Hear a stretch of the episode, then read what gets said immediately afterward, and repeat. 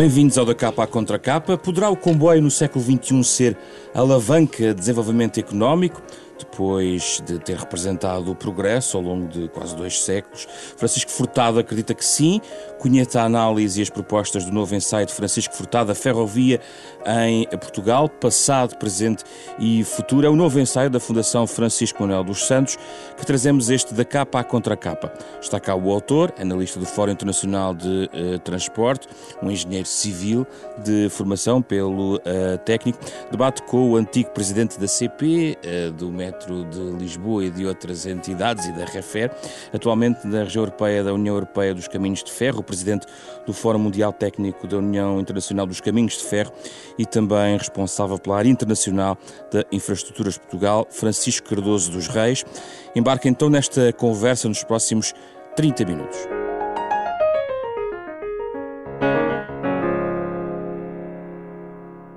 Bem-vindos, obrigado pela vossa presença. É um gosto trazer-vos este programa, um tema que ainda não tínhamos aqui uh, debatido, uh, com base neste ensaio da Fundação Francisco Manuel dos Santos, a ferrovia em uh, Portugal. Ehm, Francisco Furtado começa por si como autor. estamos aqui num ponto crítico, no contexto ehm, de uma mudança de paradigma do ponto de vista económico e social relacionado com a transição para uma economia mais verde uh, do combate às alterações climáticas.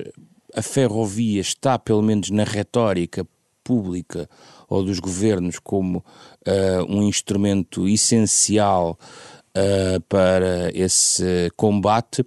A questão que se coloca, e em particular em Portugal, muitas vezes é se isso é carrilado, passa a expressão aqui bem associada, com meios financeiros para isso. Em que ponto é que estamos em Portugal? Eu estou em crer que neste momento estamos a assistir a uma inflexão na forma como, como o país e também como os altos responsáveis olham para a, a ferrovia em Portugal e o papel que ela desempenha. Um, vamos ver, Portugal, neste momento, é o único país da União Europeia em que existem mais quilómetros de autoestrada do que ferrovia.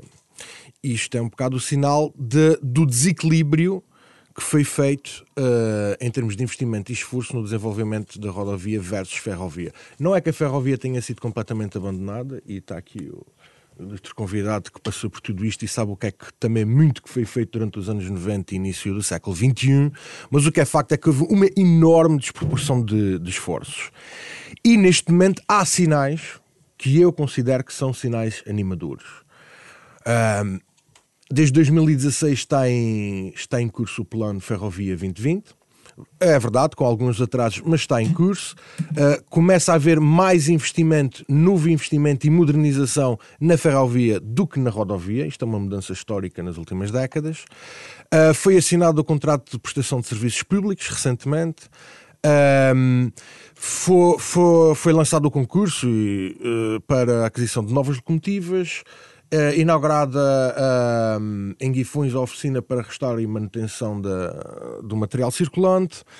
Uh, e depois temos toda a questão das mercadorias, que, que já, não de agora, mas já de há vários anos para cá, tem demonstrado sinais francamente positivos e até comparativamente com países, com outros países europeus mais próximos, a ferrovia de mercadorias em Portugal até demonstra grandes sinais de, de vitalidade. Uh, e portanto, eu estou em crer que Uh, existem, e, e, o Orçamento de Estado que temos para este ano também dá, dá indicações nesse sentido, que existe aqui uma inflação. Agora, uma das lições que temos que tirar, uma lição muito importante que temos que tirar com o passado, é de ter consistência política, estabilidade na persecução dos objetivos que são definidos. Eh, estes planos, implementação de, quer ao nível de infraestrutura, quer do material circulante, uh, levam tempo, necessariamente, e, e tem que haver aqui um consenso multilegislatura. O próprio Plano Nacional de Infraestruturas para 2030 é para 2030, ou seja, necessariamente vai abarcar várias legislaturas. Uhum. O Plano Ferrovia 2020 necessariamente iria ter atrasos, porque faz parte um bocado da natureza inerente de, destas questões e, de, e das obras. Um, e já atravessou várias legislaturas. Portanto, nós temos que ter consciência que este processo será um processo que não será um estalar de dedos, hum. levará algum tempo e para que ele chegue a bom porto e para que não descarrile, é portanto preciso esse compromisso de uh, múltiplas legislaturas. Exatamente. Já vamos detalhar alguns desses tópicos, para já eu queria esta, este enquadramento e a vossa perspectiva global em relação ao Estado em que estamos. Francisco Cardoso Reis, qual é a sua perspectiva? Bom, da minha parte existe uma, uma quase concordância total relativamente à, ao, ao exercício que foi feito pelo, pelo Francisco Furtado. Um, há efetivamente, uh, sente-se um retomar uh, do, da aposta uh, no caminho de ferro que deveria ter sido iniciada há mais tempo, claramente. Uh, enquanto noutros países o desenvolvimento do caminho de ferro, a estabilidade na exploração do caminho de ferro foi uma realidade. Em Portugal houve não o abandono, porque convém não esquecer que, que se fez, eh, nomeadamente, uma das intervenções mais importantes dos últimos, dos últimos 100 anos, 150 anos, um, que foi a construção do Coelho da Ponte. O Comboio da Ponte representou, uh, no final dos anos 90, um investimento que hoje, uh, eu poderia dizer que em termos de infraestruturas se aproximou dos 700 milhões, e foi feito em quatro anos. Uh, e se incluirmos o material circulante, ainda temos mais alguns milhões, portanto, são mais um conjunto de unidades motoras que uh, foram, foram disponibilizadas para o serviço de transporte. Portanto, não houve um total abandono, mas houve claramente um favorecimento uh, da, da, da, da, aposta na rodovia e uh, em detrimento da ferrovia. E agora há uma inversão? Nota-se que uh, há uma inversão. Há claramente o discurso político é no sentido do favorecimento da ferrovia e de lhe dar o papel que ela deve ter nos transportes de um país. Um, não só na vertente de mercadorias, nós falamos muito na vertente de mercadorias, mas é fundamental falarmos na vertente dos passageiros. Se nós queremos combater as consequências daquilo que nos está a acontecer em termos de clima, uh, temos de utilizar soluções de transporte de massas e não soluções de transporte individual. Portanto, não se resolvem problemas de, de, de, de massas com soluções individuais, mesmo que sejam elétricas. Mas também há aqui uma questão que nós não podemos uh, ignorar e devemos fomentar. O caminho de ferro não resolve tudo.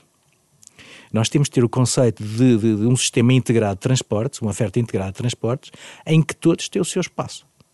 Uh, no livro é dita uma, é, é, há uma frase que eu li que, que, que, com a qual estou inteiramente de acordo. Nós podemos ter um comboio que é ambientalmente muito, uh, uh, muito negativo em detrimento de um táxi. se eu mobilizar um comboio a diesel para transportar duas pessoas, isto é um crime ambiental. Portanto, há que ter a percepção do espaço que cada um deve ter uh, e, e, do contributo que ele pode dar para, um, para, uma, para uma, um funcionamento do sistema uh, integrado e equilibrado. Isto coloca a questão do planeamento integrado de transportes, que o livro também fala e que eu acho que é fundamental. Uh, não, não precisamos de um plano ferroviário nacional só, precisamos de um plano uh, nacional de transportes que inclui a ferrovia, a rodovia, o transporte aéreo, o transporte marítimo e, essa integração e até o transporte ainda não está feita. Uh, Há, há, tentativas, houve tentativas no passado, mas uh, eu acho que se nós queremos ter consequências uh, de um plano de investimentos que sejam efetivas e otimizadas, a abordagem terá que ser integrada e o livro também lança pistas nesse sentido. E se posso aqui acrescentar Sim. aqui um dado importante, uh, algo que tudo indica, 2019 será o ano em que mais passageiros serão transportados pela ferrovia no século XXI. E parte disso é conseguido a partir da, da, das reformas que foram feitas no, nos espaços. E hum, é verdade que já vinha, já vinha de trás, já vinha desde a recuperação da crise, a partir de 2003 o tráfego tinha vindo a aumentar, o número de passageiros, mas o, esta questão do espaço e da reforma do sistema de passe, a integração dos tarifários, deu um, um, um grande impulso a esse, a esse crescimento. E hum, e é a prova de que, havendo este tipo de políticas integradas, integração de, de tarifas, etc., Sim. existe uma resposta e as pessoas de facto procuram o comboio. Uh, esta reforma também abre portas a de facto ao tal planeamento integrado da rede de transportes públicos para que não seja uma coisa atomizada com num determinado conselho, uma determinada companhia de autocarros faz a sua determinada rede e depois no outro faz outra. Não.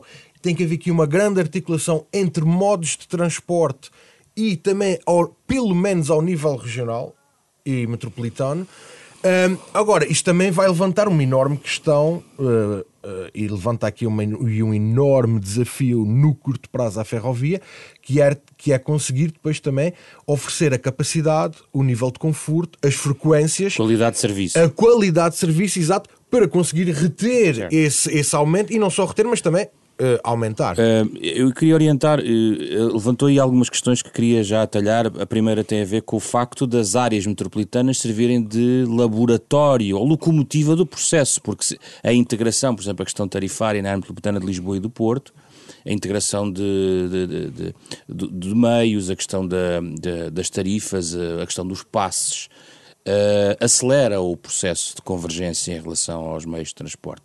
Pergunto-lhe se é decisivo que corram bem as experiências nas áreas metropolitanas de Lisboa e do Porto. E, em segundo lugar, uh, muito brevemente, é uma questão talvez um pouco institucional, mas tem que ser trazida, que tem a ver com a integração das várias competências no mesmo seio, que agora está a ser de novo debatido, ou seja, juntar de novo CP, MF, REFER, revertendo o ciclo que foi, que foi feito uh, desde os anos 90. Francisco Furtado. Okay. Então, brevemente sobre a questão da, das áreas metropolitanas e destas reformas do, no, no passe, obviamente que é importantíssimo e decisivo que corram bem. Uh, num certo sentido, já, já, já estão a correr bem, se calhar até bem demais para alguns operadores. Por causa do mas, aumento da procura. Exatamente, mas já está a correr bem e aqui essa parte é de, de assinalar. Agora, lá está, há o grande desafio do lado que, era um, que também envolve um pouco a questão da infraestrutura, mas da, do sistema ferroviário conseguir responder e dar, uh, dar boas condições. E também lhe digo que isto é nas áreas metropolitanas, mas às vezes fala-se do comboio como também um instrumento de coesão territorial e desenvolvimento regional. Eu diria não só nas áreas metropolitanas de Lisboa e do Porto, mas calhar noutras regiões, como no Algarve. A linha do e Oeste. Outro, e talvez na questão do Oeste, mas também na, no Algarve e noutras regiões do país, este tipo de integração, não só tarifária, mas de planeamento de transportes, para que o comboio, porque o comboio lá está. E aqui o engenheiro Francisco tem toda a razão, não, não é solução para tudo, em todos os lugares, uh, simultaneamente. E, portanto, tem que ser visto uh, de forma integrada com, com, com outros modos de transporte. E, portanto, não só nas áreas metropolitanas, mas também em outras regiões em que o comboio pode prestar um bom serviço e pode ser parte da oferta, mas Sim. não será toda a oferta. Sobre, sobre a, integração. Sim. Sobre a questão da integração, no fundo é a CP a transportar passageiros, cargas, a fazer a manutenção e okay. a gerir até as linhas. Nem tudo. Uh, isto, isto, isto era uma resposta que exigiria aqui um, grandes reflexões e eu diria o seguinte, mas tem que começar por isto, que é o, e é uma mensagem importante para se, para se começar a perceber isto. O caminho de ferro exige uh, mais do que outros modos de transporte uma enorme integração e coordenação entre infraestrutura, material circulante e uh, a oferta dos serviços e modelo operacional. Disso não há dúvidas nenhumas. Uh, e depois também temos uma questão que é uh, a CP retomar a, os serviços de manutenção. Isto é uma questão. voltar a, a ter a, a gestão de infraestruturas ou até as mercadorias seria outra questão. Para mim, não é anátema e, e, é o que se passa na Alemanha. A França teve um modelo e reverteu para esse modelo de gestão integrada. Agora, eu parece-me que em Portugal isso não seria a melhor solução. Tendo consciência que é necessário ter esta gestão integrada e que tem que haver aqui alguma entidade ou alguma das entidades já existentes, quer no Ministério, quer no quer o IMT ou a autoridade agência, exatamente, não é? embora não, se, não sou casado com essa proposta, hum. eu acho que aqui o essencial é haver uma entidade que pode ser uma agência autónoma, pode ser integrado no Ministério, pode ser a AMT, pode ser o IMT, agora isso até estou disponível Sim. para discutir isso, mas que tenha essa visão abrangente do sistema. A CP retomar a infraestrutura tem um risco, que é a questão, ficam as mercadorias fora disto.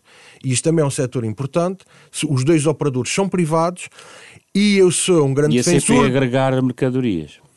Vamos lá ver, as mercadorias, como estava aqui a discutir, até é um setor em que as coisas estão a correr bem. Sim, apresenta resultados é, positivos. Exatamente. É? Apresenta quer resultados positivos a nível financeiro, que na Europa não, não é a norma, digamos assim, mas mesmo ao nível da, da repartição modal, ou seja, aquilo que é transportado por caminhão, aquilo que é transportado por ferrovia, em Portugal, aquilo que é transportado por ferrovia até tem um peso significativo comparado com outros países nossos vizinhos. Uh, há um grande dinamismo aqui na articulação com os portos. Portanto, é um, há um investimento em material circulante. É uma questão que põe à parte.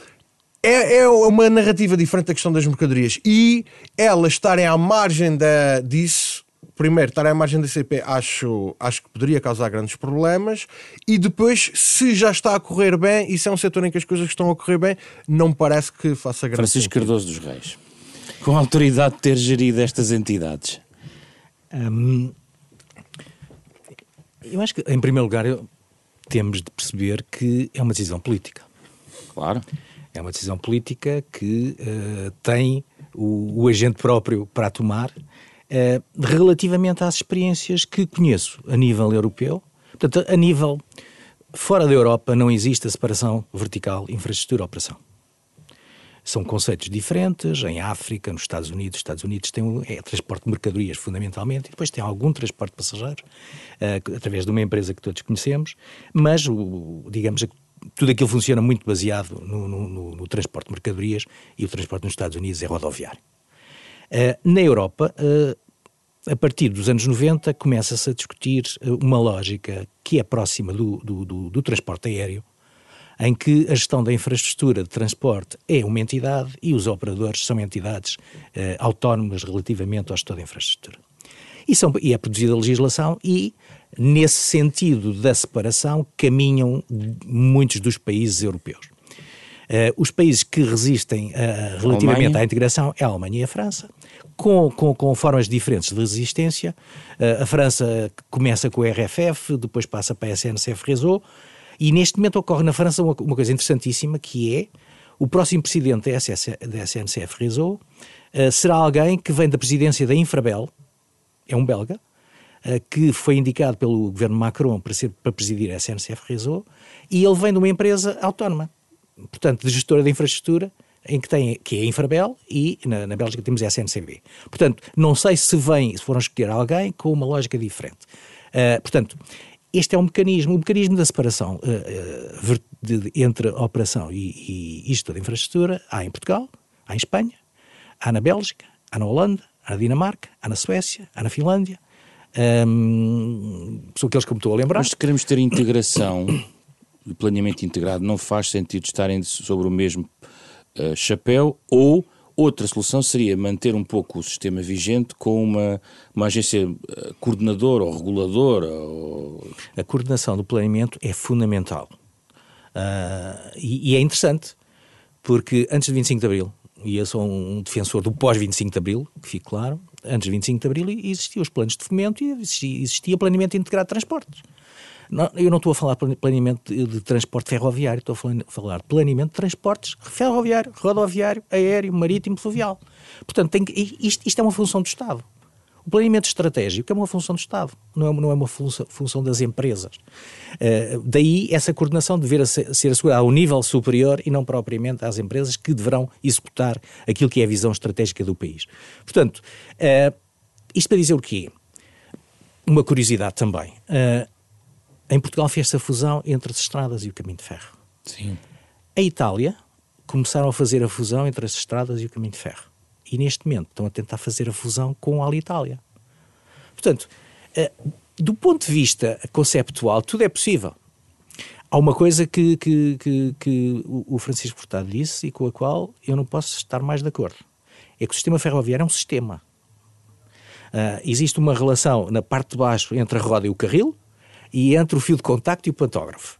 Portanto, a abordagem sistémica tem de existir sempre, independentemente de haver separação, fusão, uh, a decisão política pode ser a que for, há soluções técnicas, há soluções de gestão capazes de responder a todas. E ser público ou privado, do ponto de vista Há uma da coisa operação... que, para mim, do ponto de vista, é fundamental. A gestão da infraestrutura é sempre pública. E fico por aqui. Certo. Porque acho que é um, é um, é um, é um digamos, é, é um ativo estratégico do país O desenvolvimento do país, a resposta à economia, a resposta ao desenvolvimento industrial, à mobilidade das pessoas, ao planeamento urbano, uh, deve ser, deve ser uh, regulada pelo Estado. Mais irrelevante é a operação que seja, seja feita por privados, por exemplo? Mais irrelevante é a questão de ser privada ou pública a operação? Eu, eu, penso que é menos relevante a operação ser privada ou pública. Hum. Uh, o fundamental uh, é que um privado pode fazer um serviço público. O que é que isto obriga? Obriga ao, ao, mecanismo que está regulamentado a nível europeu das obrigações de serviço público, que sabemos como é que se calculam, está estabelecido ao nível de, de regulamento, e tem como pressuposto, do meu ponto de vista, algo que é fundamental. Temos de ter um regulador forte. Regulação forte uh, é possível ter o mesmo tipo de serviço como uma solução privada, uma solução pública. Continuo a defender, se calhar porque em 1982 eu entrei para a CP, continuo a, a defender que a CP deve ser uma empresa forte, interventiva, moderna, e depois podemos falar no desafio digital que eu gostava de falar, porque é a minha paixão neste momento, é a Sim. digitalização dos transportes. Sim. Um, eu queria falar de, de, da questão dos passageiros, interessa-me mais, mas não queria abandonar a questão das mercadorias, porque ela é decisiva em relação hoje em dia à natureza dos investimentos que são feitos. Francisco Furtado, uh, no seu livro, aliás, uh, leva-nos a uma parte até, com umas páginas, que, nos, que, que, que quer, no fundo, levar-nos a reflexão para a Espanha. Aquilo que se está a passar em Espanha, uh, na sua opinião, é também decisivo em relação a algumas opções que estão a ser, que devem ser pensadas do lado de cada fronteira. Mas a verdade é que nós temos tido também problemas e não é tem sido só a questão das bitolas, não é, em relação à Espanha. Um, o, o, sentido de, por exemplo, daquilo que está a ser feito na, no, no, sul do país, a questão da ligação ao Porto de Sines, a questão do investimento que é significativo entre Elvas e Évora, uh, é o caminho certo do ponto de vista da estruturação da linha, do ponto de vista da, das mercadorias? Sim, é. Não é apenas, não é apenas isso que é necessário, mas sim. Uh, agora, deixe-me só ligeiramente voltar atrás para dizer Relativamente à questão da gestão da infraestrutura, até houve um exemplo europeu, que foi o Reino Unido, que privatizou também a infraestrutura e que foi uma catástrofe e teve que voltar atrás. Sim. E só para arrumar essa questão. e depois, eh, o, também uma pequena nota, o presidente, o atual presidente da CP disse uma coisa que eu acho que faz muito sentido, que é, é preciso fazer as coisas simples. E eu acho que a CP conseguir fazer essas coisas simples conseguir prestar um excelente serviço, um bom serviço de passageiros é o foco. É, e já tem e para conseguir fazer isso já existe muito, já tem muito que fazer e conseguirá ser uma grande empresa apenas e isto apenas entre aspas, estão apenas com muitas aspas, mas apenas prestando um bom serviço de passageiros nos urbanos, intercidades, alfas, uh, regionais, se conseguir fazer tudo isso bem, já será uma grande Está empresa. Está a entrar onde eu queria chegar. já será uma grande empresa, mas não, não esquecendo das mercadorias. Vamos ver. Eu até no livro digo uh, a questão das mercadorias pode sintetizar em três palavras: portos produtividade e Espanha. E parte até da razão pela qual existem já bons resultados nas mercadorias é porque se tem apostado já nestes três, nestes três vetores. Um, a questão da nova ligação, que, que, será a mais eh, longa linha adicionada ao sistema nos últimos 100 anos. Um, acho que é, é importantíssimo uh, uh, vai favorecer a competitividade não só do Porto de Sines, mas de, de, toda a ferrovia nacional. Agora, há aqui outras questões que são fundamentais. Um, o aumento de produtividade a permitir circularem por, tudo, por todos os elementos estruturantes da, da rede portuguesa comboios com 740 metros. Mas isso há constrangimentos do ponto de vista técnico. Não, quer dizer, e que estão a ser vencidos e devem ser vencidos. E, portanto, conseguir ter. Eh, e, e esse é o tipo de investimentos que faz eh, sentido para vencer esses constrangimentos. Portanto, ter os comboios 740 metros em todas uh, uh, as linhas estruturantes do país, algo, investimentos que já têm vindo a ser feitos, não é só de agora um, conseguir articular uh, melhor a ligação até aos portos e mesmo o movimento dentro dos próprios portos. Uh, em, certas, em certos cruzamentos ferroviários, conseguir facilitar uh, as manobras às, em certos sítios da rede. Há, há, lacunas que exigem grandes manobras para se fazerem certos movimentos. Isto é o tipo de investimento que deve ser feito. Para lá, claro, do trabalho dos próprios operadores, de adquirirem melhor eh, e renovarem o seu material circulante e o próprio modelo operacional que oferecem. Uh, passageiros. Portanto, passageiros. Em, em, termos de passageiros, uh, nós estávamos aqui a falar e ontem na apresentação do livro até se discutiu e está na introdução do livro logo uma questão que é, que é impressionante, que é temos um aeroporto de Lisboa completamente congestionado, temos outro caminho, atenção. Uh, e, que, e que o país bem, bem necessita, porque se, cada dia em que esse aeroporto não, não existe são enormes custos de oportunidade para o país, mas para além disso, uh, existe uma ponta aérea uh, entre Lisboa e o Porto. Quando temos este aeroporto super congestionado, quando a tarefa de ligação entre Lisboa e o Porto tem todas as condições estruturais, em termos da dimensão das áreas metropolitanas, em termos das distâncias, em termos das cidades intermédias que atravessa, tem todas as condições para ser oferecida pelo então serviço vamos, ferroviário. Vamos discutir a linha e, do Norte? Claro, porque a linha do Norte é a coluna vertebral da rede portuguesa e eu diria, a par desta questão do grande desafio imediato nos urbanos e suburbanos, a modernização da linha do Norte, a redução dos tempos de viagem, a, aumento da sua capacidade, quer para passageiros, quer para mercadorias, e aumento das frequências é o mais chave. fundamental, é a chave a par da questão dos urbanos e suburbanos a nível dos passageiros. Então vamos à linha do Norte. Uh, Francisco Cardoso dos Reis, uh, que durante algum tempo foi uh, confundido, não sei se envenenada pela discussão da velocidade da ligação entre Lisboa e o Porto, Uh, a tal ponto que se tornou, até nas palavras do Primeiro-Ministro atual, uma espécie de problema, um tabu ou uma questão tóxica falar da alta velocidade em Portugal. Mas, por exemplo, aqui e existe um mapa, aliás, nesta, nesta página. Francisco Furtado uh, lembra que se a linha do Norte estiver preparada pela velocidade 220 a 250 km por hora, será possível chegar a Lisboa ao Porto em menos de duas horas, um tempo de viagem inferior à estrada e competitivo com o avião. Acha que isto será possível no curto prazo, Francisco Cardoso dos Reis, sendo que as obras demoram tanto e há estes constrangimentos da linha que têm a ver com os próprios condicionantes da mesma? Eu tenho uma resposta muito, muito simples e com, com conhecimento de causa. Em 2002 nós estávamos, eu estava na Refer uh, e estávamos uh, a desenvolver trabalhos de modernização da linha do Norte. E, e tínhamos um plano que foi interrompido uh, com, com a, digamos, com a queda do, do conselho que eu presidi, que foi interrompido e que previa que em 2006 nós teríamos toda a linha de norte remodelada. Um, e isso permitiria uh, tempos de deslocação Lisboa-Porto inferiores às duas horas. Uh, quero também recordar, porque é importante que, que, não se perca a memória daquilo que aconteceu, que em 2007 era eu presidente da CP, o tempo de deslocação Lisboa-Porto era 2 horas e 35. Não era 3 horas como é hoje. Portanto, há algo que aconteceu no entretanto. Que foi?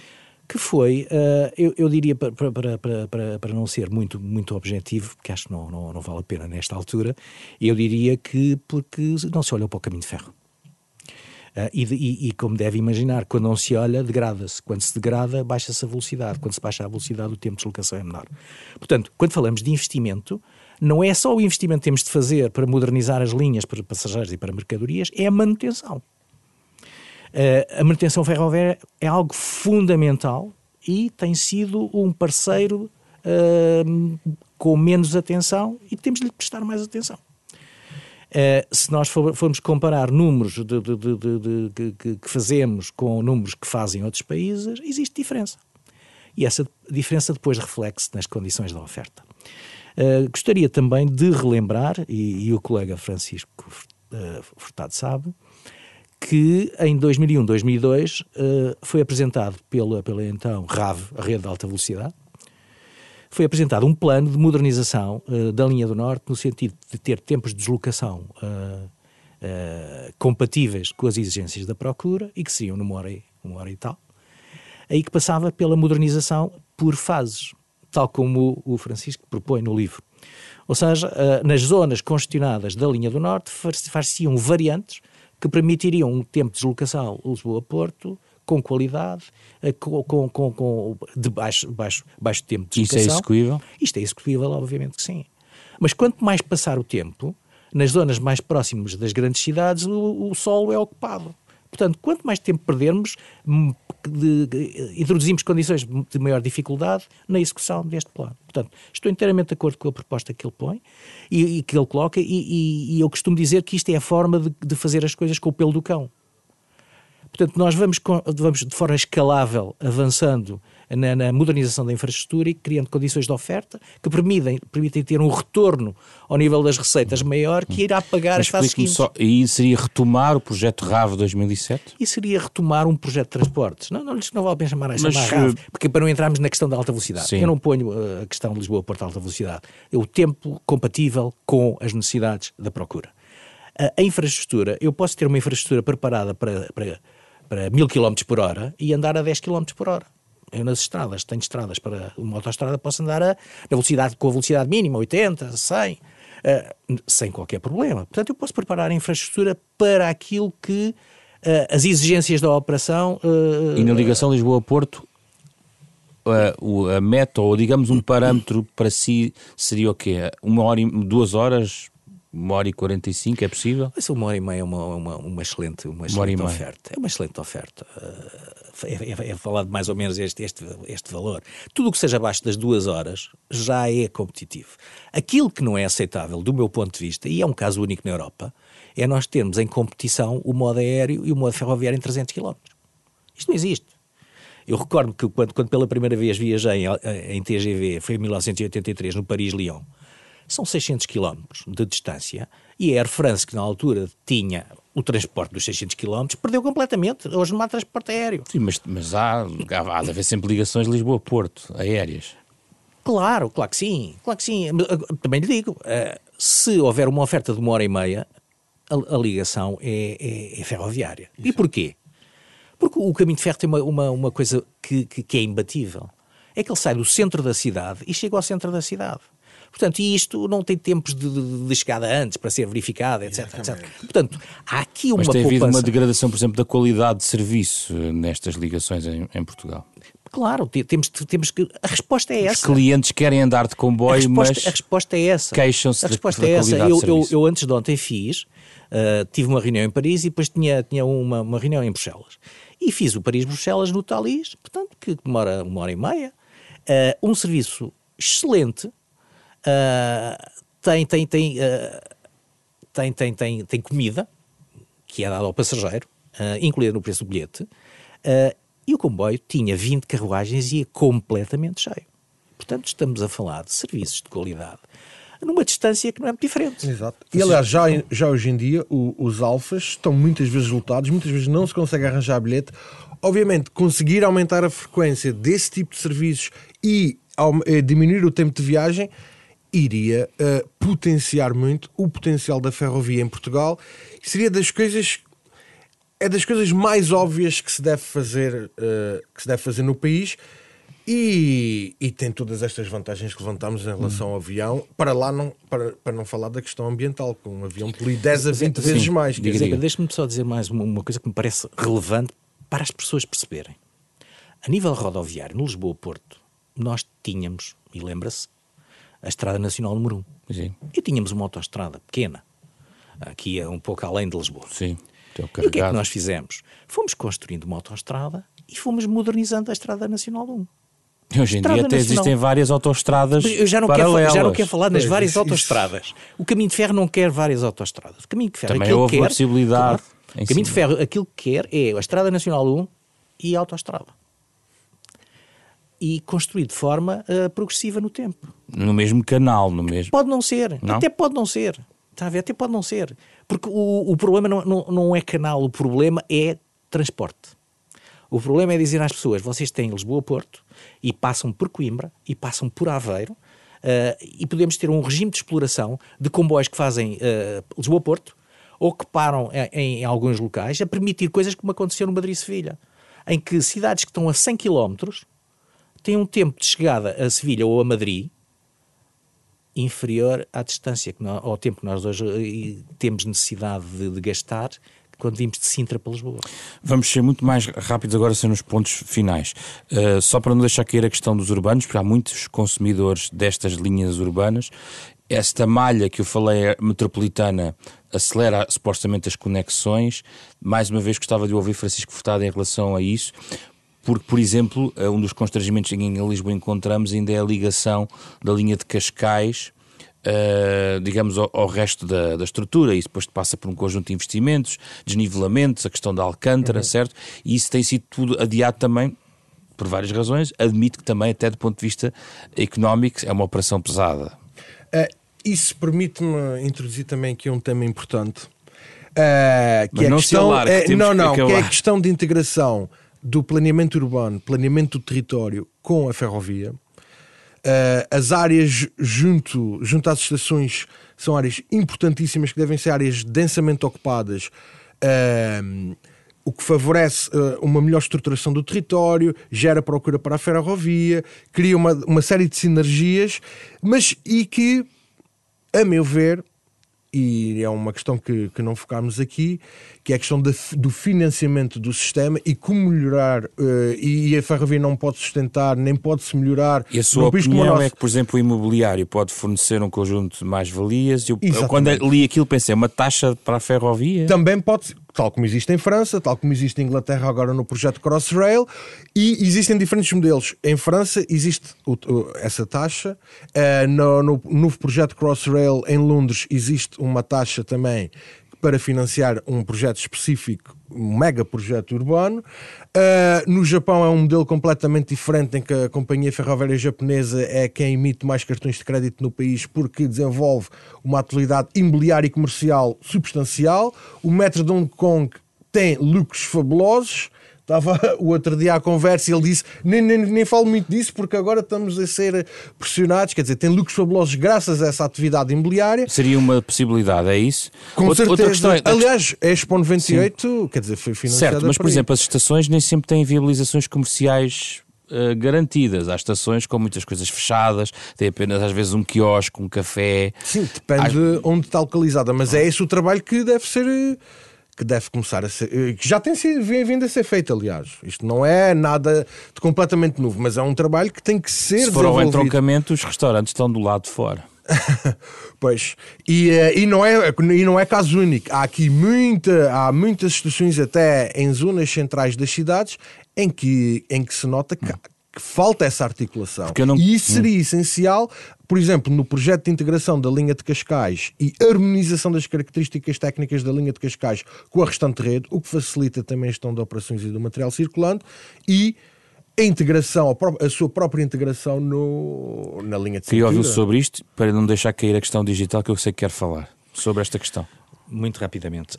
Um, o transporte suburbano, do meu ponto de vista, e urbano e suburbano, uh, do meu ponto de vista, é fundamental. Uh, relativamente aos outros uh, segmentos. Porque se nós queremos combater a questão das alterações climáticas é através da melhoria e da, da, da, do trazer para dentro do, do, comboio e do transporte público em geral as pessoas. Os passageiros devem estar lá. Uh, relativamente à questão do financiamento e do imobiliário, eu também eu tenho memória, é o problema, e, e recordo-me de dois programas que nós tínhamos em 2002, 2003, etc., que era uh, as estações com vida e a linha viva. A linha viva era a linha de Cascais, em que haveria uma parceria de, de utilização do imobiliário das estações para a modernização da linha. E as estações com vida era de, de nível nacional, uh, houve algumas que se fizeram, Braga, Guimarães, Aveiro, Uh, estava previsto Castelo Branco, estava previsto Coimbra, estava previsto Faro. Portanto, um conjunto de modernizações que ia de encontro à Campanhã. Havia um grande Sim. projeto imobiliário para Campanhã. Uh, os edifícios estão lá. Os edifícios foram construídos, a parte da estação é que uh, já não, não se concluiu. Portanto, a ligação do, do caminho de ferro e o aproveitamento do, dos seus espaços, não destruindo o caminho de ferro, porque às vezes há, há a ideia de que bem, nós vamos fazer o imobiliário, mas o caminho de ferro não é, não é relevante, o que interessa são os, os edifícios que nós vamos fazer. Não. Os edifícios são parte integrante da estação, têm função eh, de, também de articulação com a estação e permitem uh, mais-valias para investir no caminho de ferro. E é aqui que entra a parte digital também, quando digital, fala das estações do oh, futuro. Oh, oh, oh, Zé Pedro, nós neste momento estamos a falar de quê? Nós na Europa estamos a discutir coisas como a condução automática de comboios. Os, os, os, chineses, neste momento, já têm 100 km de linha que, com comboios automáticos. Não de intervenção humana. Portanto, nós estamos a discutir o comboio automático, nós estamos a discutir o comboio inteligente, nós estamos a discutir a mobilidade como serviço, nós estamos a discutir o comboio de baixo custo, nós estamos a discutir a, a, a, a energia e nós estamos a discutir, de, dentro disto tudo, estamos a discutir o digital também. E o digital que tem a ver com a integração de, de, de tarifária, que tem a ver com a coleta do bilhete. Eu, eu hoje, Uh, Pagar com o telemóvel? Alguns, alguns, nem alguns países eu pago com o telemóvel, o comboio, o, o autocarro, o táxi, e há, e há, digamos, uma, uma abordagem integrada à oferta de transporte. Isto chama muitas pessoas para o sistema de transportes. Portanto, o, o digital é fundamental na gestão de, de, de, tudo isto. E o digital também utilizado para uma coisa que vai baixar os custos e vai aumentar a eficiência na manutenção dos comboios e na manutenção das linhas. Hoje é possível eh, começar a, a, a pensar, a imaginar e a utilizar materiais inteligentes. É uh, possível ter sensores, uh, quer nos comboios, quer na infraestrutura, para nos dizerem, em vez de nós termos a substituição de uma lâmpada aos, aos não sei quantas mil horas de funcionamento, nós sabemos quando é que ela vai por, por, algoritmos uh, e por conhecimento e por tratamento de dados através da inteligência artificial, nós conseguimos prever quando é que ela vai acontecer. Isto, isto, isto, Pode usar drones para fazer vigilância de linhas. Tudo. Isto, isto introduz uma coisa interessantíssima que, que, eu, que eu lhe vou dizer com um exemplo muito prático. Aqui há uns anos uh, houve um, um comboio uh, que, que, havia a alternativa de substituir uma determinada componente do comboio ao fim de um milhão de quilómetros. E aquilo que se fez foi acompanhar. E antes de haver a avaria, que nós conseguimos prever, substituiu-se. Sabe quantos quilómetros foi? 4 milhões. Ou seja, isto é uma má notícia para os fornecedores, Sim. É uma excelente notícia para os utilizadores do transporte e para as empresas ferroviárias. Chegando ao final do programa, pedimos sempre sugestões aos nossos convidados, para quem quer saber mais sobre este tema, muito rapidamente, Francisco Furtado. A minha sugestão é que apanhem o comboio, vão até o entroncamento e visitem o Museu Ferroviário, que acho que vale a pena. Francisco Cardoso dos Reis. Eu dava, dava duas sugestões. É, uma, eh, a, prim a, primeira, que são as duas, eh, que tem duas, aliás, visitem o site da APAC, da Associação dos Amigos dos Caminhos de Ferro. Vale a pena ver os livros que lá estão. E visitem o, site da UIC, União Internacional dos Caminhos de Ferro, para perceberem qual é a atividade que, ao nível mundial, uma instituição como estas desenvolve. E, para, para, para mais como lazer, vejam o filme O Crime no Expresso do Oriente. Muito obrigado pela vossa presença, Francisco Furtado, Francisco Cardoso dos Reis. Debatemos aqui a ferrovia em Portugal, no da capa contra capa, parceria semanal da Renascença com a Fundação Francisco Manuel dos Santos. Pode ouvir de novo este programa nas plataformas digitais habituais. O programa vai para o ar ao sábado às nove e meia da manhã e desta vez o genérico original de Mário Lajinha dá o sinal de saída desta viagem eh, pelos comboios em Portugal em direção ao futuro da ferrovia em Portugal. Um programa com uh, Rui Glória, Ana Marta Domingos, André Peralta e José Pedro Frazão. Regressamos na próxima semana.